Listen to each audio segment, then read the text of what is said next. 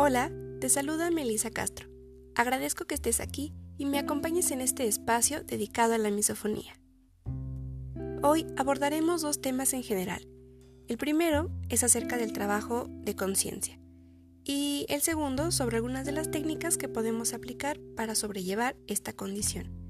Antes, quiero aclarar que quizás no todos los puntos que vamos a desarrollar apliquen para todas las personas, puesto que los niveles de misofonía cambian de una a otra por eso lo que muchas veces para alguien es funcional, para otro no.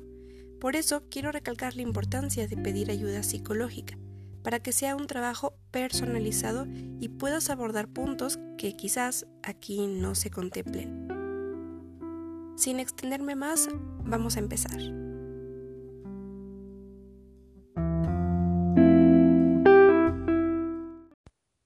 Estímulo, pensamiento, emoción y acción. Hablamos de todo un proceso. Ojalá pudieran anotar estos cuatro puntos para que les sea más sencillo recordarlos y trabajar en ellos. El estímulo es todo aquello que sucede tanto en el exterior como internamente y que podemos captar. En este caso hablamos de los sonidos y el oído.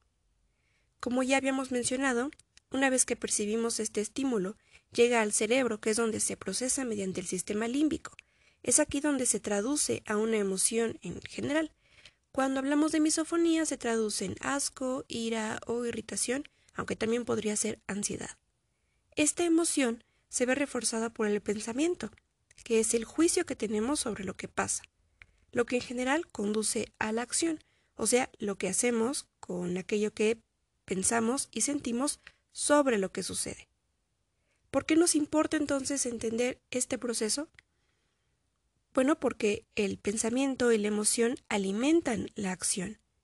Entonces, si bien la presencia de una emoción como tal no la podemos controlar porque es instintiva, sí lo podemos hacer con los pensamientos.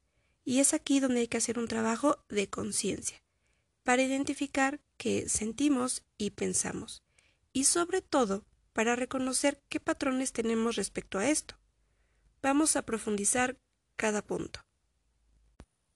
El pensamiento, como les decía, es el juicio sobre aquello que pasa, las opiniones que tenemos, así como las creencias. Y aquí hay un punto importante, porque en torno a la misofonía giran varias frases como no debería hacer tal o cual ruido, debería comer con la boca cerrada, por dar ejemplos, pero que en general van de esto, en la creencia de lo que debería y no debería hacer o hacerse. Y lo cierto es que mucho depende de la cultura, sobre todo si hablamos de la forma en la que comemos o la convivencia en espacios públicos. Por ejemplo, no es lo mismo viajar en el transporte público de la Ciudad de México que hacerlo en Tailandia, donde si vas hablando por teléfono con un volumen elevado, lo más seguro es que te volteen a ver con una mirada no tan agradable porque es mal visto. Otro factor es la educación, no porque una sea mejor o peor que otra, sencillamente porque son formas diferentes. Eso implica la interacción con las personas porque el otro es otro, no solamente en gustos, personalidad, estilo de vida, sino también en la educación. Es más, aun con personas o familiares criados en las mismas circunstancias, no todos responden de la misma manera a esa educación.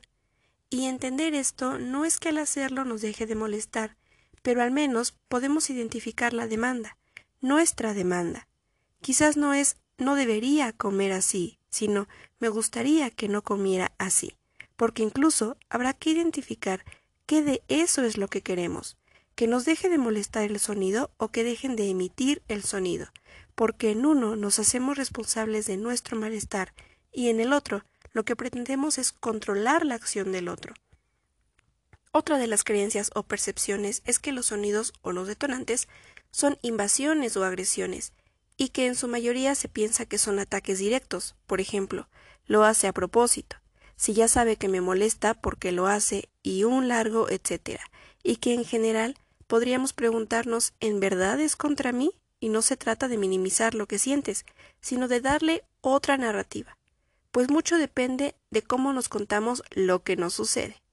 Podemos hacerlo desde un papel pasivo donde lo que pasa alrededor nos afecta, pero no podemos hacer nada o bien participar en lo que sucede tratando de hacer algo con eso buscando mejoría. Y ese es nuestro primer trabajo, identificar cuáles son las creencias, juicios y opiniones y lo que nos contamos a partir de lo que sucede. Con la emoción, nuestro trabajo es identificar qué sentimos, qué emociones nos despiertan los sonidos detonantes y cómo nuestros pensamientos lo aumentan o disminuyen. Por ejemplo, mi vecino puede tener la música elevada. Ese es el estímulo. La emoción que me provoca es ira, y la cereza del pastel es que pienso que es un inconsciente de lo peor, es un egoísta, y que a nadie le interesa escuchar su música. Una vez que puedes identificar esa triada, es más fácil que te percates con cuántas cosas más te sucede, hablando de estas, digamos, pues, emociones negativas. Es altamente probable que el malestar se presente con otra serie de incomodidades. Por ejemplo, el tráfico, contratiempos, la lentitud de otras personas, la multitud, un dolor físico, el cambio de planes y en general alguna condición que no está en tus manos y que te provoca cierto grado de incomodidad. Y esto es humano, es normal que existan cosas, eventos o situaciones que nos provocan malestar. Pero acá lo importante es identificar si la forma en la que respondemos es proporcional, adaptativa y si nos beneficia o por el contrario alimenta el malestar, como es el caso de la misofonía.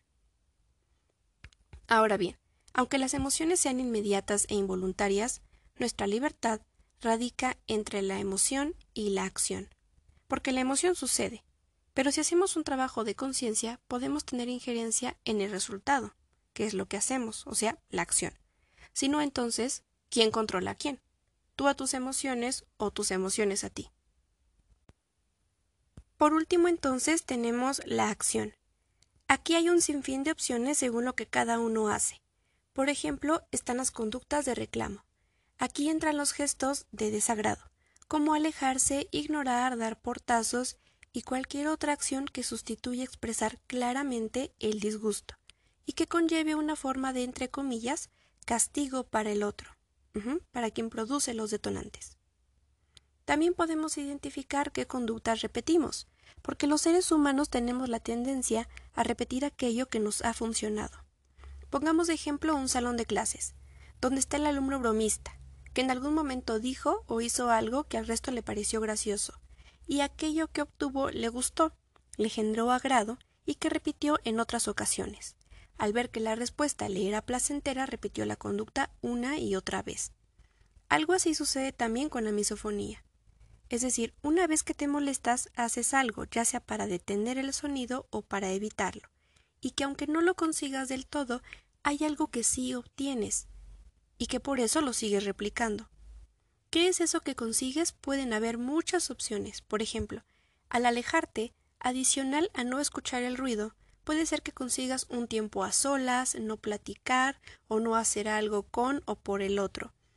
Y no es que eso tenga algo en contra, sino que puede ayudarnos más reconocer cuál es la raíz o la motivación de esa conducta, una manera, digamos, de desenmascararla. Porque una vez que entendemos nuestro patrón de respuestas y lo que conseguimos, es más sencillo reestructurarlo, acercarnos a algo más funcional. Por otro lado, si lo que has hecho se adapta a tus fines y estás a gusto con eso, pues qué mejor pero supongo que si estás escuchando este podcast es porque probablemente lo que has hecho hasta ahora no te acerca al resultado esperado. Y es que los comportamientos son parte de nuestra personalidad, porque en términos generales es la forma más o menos estable en la que respondemos a las circunstancias de la vida. Ojo, es dinámica. No quiere decir que si así te has comportado durante, no sé, los últimos 12 años, así te seguirás comportando sí o sí. No es como esa frase que dice que las personas no cambian, y que por cierto si la cosa fuera así, pues no existirían los psicólogos. Podemos cambiar rasgos de nuestra personalidad que no nos favorezcan con la misofonía. De eso pueden estar seguros. Y que justo de eso va la investigación que estoy haciendo, pero eso es otro tema. Antes de pasar a la última parte, creo que aquí cabe perfecto un tema que he visto se repite en los grupos de apoyo, y son los videos donde las personas se graban comiendo el estilo ASMR. Y las opiniones se dividen entre a quienes les disgustan y a quienes no. En este tema no he visto medias tintas. Se preguntaban por qué será que esos sonidos no les molestan si incluso quienes suben estos videos buscan que todos los sonidos que hacen al comer se perciban. Incluso pueden exagerar la forma en la que mastican, sorben o tragan, todo para que tú con tus audífonos percibas cada sonido. Y considero que justo ahí está la respuesta. Y es que así como ellos tienen una finalidad al grabar el video, quienes los escuchan, incluyendo las personas con misofonía, lo hacen con una finalidad, ya sea ver hasta qué punto puede sonar asqueroso, hasta dónde pueden aguantar el ver y oír, probar si pueden soportar un video completo, retarse y muchas otras cosas más, pero repito, sean conscientes o no, una vez que reproducen el video, tienen una finalidad. Eso como primer punto. El segundo, la predisposición. Al contrario de lo que mencionaba al principio cuando hablamos de las creencias y mencioné que los detonantes pueden ser percibidos como invasiones, en este caso, para empezar, se trata de una decisión, o sea, el querer reproducir el video, y además sabemos qué es lo que vamos a encontrar. Nada nos sorprende y nada nos interrumpe. No hay una invasión como tal. Es decir, nada indeseable llega y se planta interrumpiendo tus actividades. Y como tercer punto está el control, pues es algo que está en tus manos. Tú puedes decidir si lo adelantas, lo pausas, lo quitas, o si reduces el volumen y solo te quedas con la imagen. Ahí está en tus manos, tienes, digamos, el poder. Y si lo pensamos fuera de estos videos, los sonidos que los demás producen no están en nuestras manos, ni que los haga ni que los modifique. Muchas veces nos sorprenden si estamos haciendo algo en silencio y de pronto llega alguien hablando a gritos. Y por último, no tenemos un objetivo con ese sonido. Y aquí es donde podemos empezar a elaborar nuestras propias técnicas. Con esto no digo que la respuesta sea tratar todo como si fuera ASMR, pero sí creo que puede ayudar si cuando sabes que te vas a enfrentar a algunos sonidos, por ejemplo si tienes que ir a una reunión, a una fiesta o cualquier tipo de convivencia, y sabes que puede haber algún sonido que te disguste, una buena opción sería mentalizarte a que te vas a enfrentar de eso, de manera que no te tomen por sorpresa. Es decir, estar consciente de que pasarás por eso, y aún así asistir. Una vez que estés ahí, tratar de darles un objetivo a los sonidos, algo como lo que mencioné anteriormente con el ASMR. Respecto al control, si bien no lo tienes en cuanto a cómo los demás se van a comportar, sí lo tienes con tus propias acciones. Segundo punto, posponer cinco minutos. Si te quieres alejar, pedirle a alguien que se calle o hacer una conducta de reclamo, intenta posponerla por cinco minutos. Mantente en el sitio, sigue comiendo o escuchando si no te provoca un malestar mayor, como llegar a las autolesiones o ansiedad. Si puedes tolerar el grado de malestar en el que estás y no aumenta, posponlo cinco minutos. Lo que puede pasar es que en ese tiempo tu impulso por reaccionar reduzca, te permita elaborarlo de una mejor manera o en el mejor de los casos puedas tolerar un poco más. El punto no es que te acostumbres a vivir con el malestar, sino que seas capaz de controlar lo que haces cuando lo sientes. Tercer punto, negociar. Si hay un grupo de personas con las que debes convivir y emiten sonidos que te provocan malestar, intenta negociar. No es extraño leer que muchas personas prefieren no externarlo y lo padecen en silencio, pues dicen que no quieren crear un conflicto. Y saben, en un conflicto no resuelto, las soluciones pretendidas son el conflicto. Por tanto, no tendría que ser un problema si al externarlo además se dan opciones para solucionarlo, no como una demanda del tipo a mí me molestan los sonidos que haces y pues por eso aprende a masticar con la boca cerrada, sino me molestan algunos sonidos y podrías ayudarme haciendo tal o cual cosa. Y ahí entra la creatividad, personalidad y gustos, herramientas de cada uno. Una buena opción sería dar diversas opciones para que el otro participe activamente y se involucre, también que no sea como tu molestia, tu problema, sino un trabajo en equipo. Cuarto punto, el humor. El estado de ánimo es lo que colorea la experiencia del individuo. Así como les mencionaba que importa mucho el cómo nos contamos aquello que sucede, pues igual de importante es el estado de ánimo. Si vieron el en vivo en el que participé para el canal Palacio Mental de mi amiga Azul, Recordarán que les hablé acerca del comentario de una persona que trabaja en un consultorio. Fuera de este hay una sala de espera donde es frecuente que haya niños llorando, y eso se había convertido en uno de sus detonantes.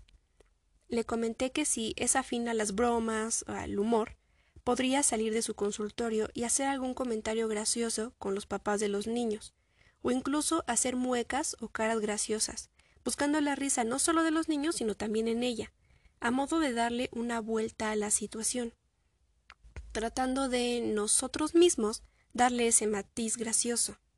No es que con esto remita la misofonía, pero al menos podemos sobrellevarlo de una mejor manera, y quizás hasta en algún momento se vuelve natural tomarlo con humor y podría pasar.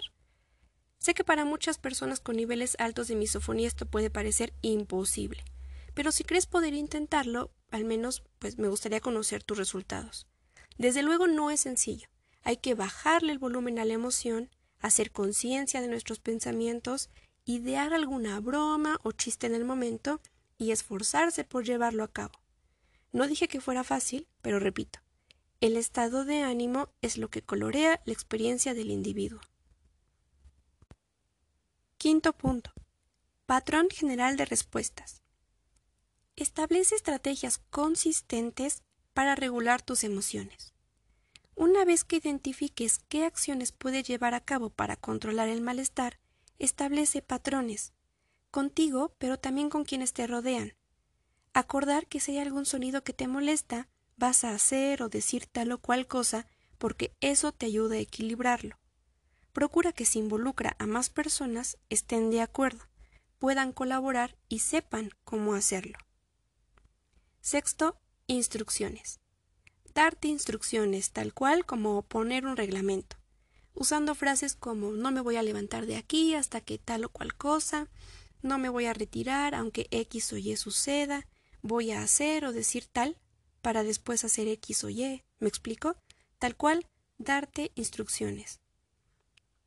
Esta opción la platicaba con una madre que me pidió asesoría para su hija adolescente, y el resultado fue positivo. La hija se había establecido una serie de instrucciones, pero sabiendo que quizás no siempre aplicaban todas, porque las condiciones no siempre eran iguales, y comenzó a identificar sus límites. Por ejemplo, sabía cuándo sí podía quedarse en la mesa cuándo y con quién en verdad era contraproducente si se quedaba, pero trataba de ordenarse algunas cosas a sí misma. Séptimo punto. Hay quienes comentan que cuando despiertan y oyen algo a la distancia, comienzan el día predispuestos. Si notas que un día estás más sensible o receptivo a los sonidos, puede ser una oportunidad y no una desgracia, pues es una buenísima ocasión para el trabajo consciente. Si sabes que es altamente probable que algo te moleste, estás prevenido y preparado para afrontarlo. Así que toma unos minutos, planea qué puedes o quieres hacer si la incomodidad se presenta y recurre a tu patrón general de respuestas y a las autoinstrucciones. Incluso puede ser tu objetivo. Ahí sería un combo de estrategias. Octavo y último punto. Diario de agradecimientos.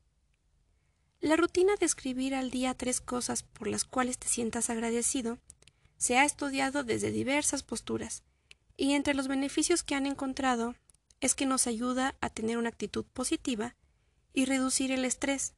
Si bien no cura la misofonía, pues no está de más. Solo te toma unos minutos, si lo prefieres, en la noche, antes de dormir, Escribe tres cosas que hayan sucedido en el día o en tu vida en general y que te sientas agradecido por ello.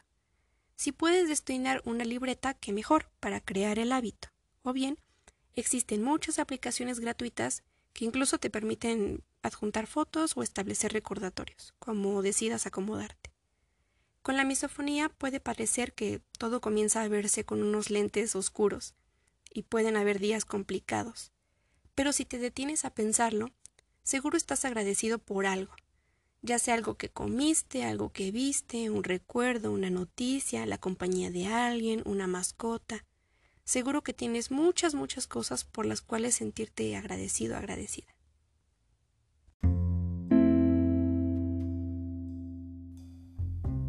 Para concluir, hay cosas que resolvemos si hacemos y otras si dejamos de hacer. No eres culpable de padecer misofonía, pero sí responsable. Responsable de buscar tu bienestar. No pretendo que con este podcast resuelvas algo que probablemente has tratado desde hace años, pero sí alentarte a que trabajes con lo que está en tus manos. Usar tapones o audífonos para enmascarar los sonidos puede funcionar, así como con los niños funciona el chupete o chupón, pero que eventualmente, hasta por salud bucal, necesitan dejarlo y emplear otras formas de enfrentar el dolor y la ansiedad. Es todo por este episodio y aún faltan temas por abordar como la asertividad, las relaciones interpersonales, testimonios y la psicoterapia, los tipos de psicoterapia y cómo nos pueden favorecer cada uno, aún sin tener una alternativa específica para la misofonía. Por ahora es todo, acá me despido. Hasta pronto, espero continúes escuchando y sigas este podcast. Si tienes algún comentario, duda o hay algún tema que te gustaría escuchar, puedes escribir un correo a castrov.m.outlook.com.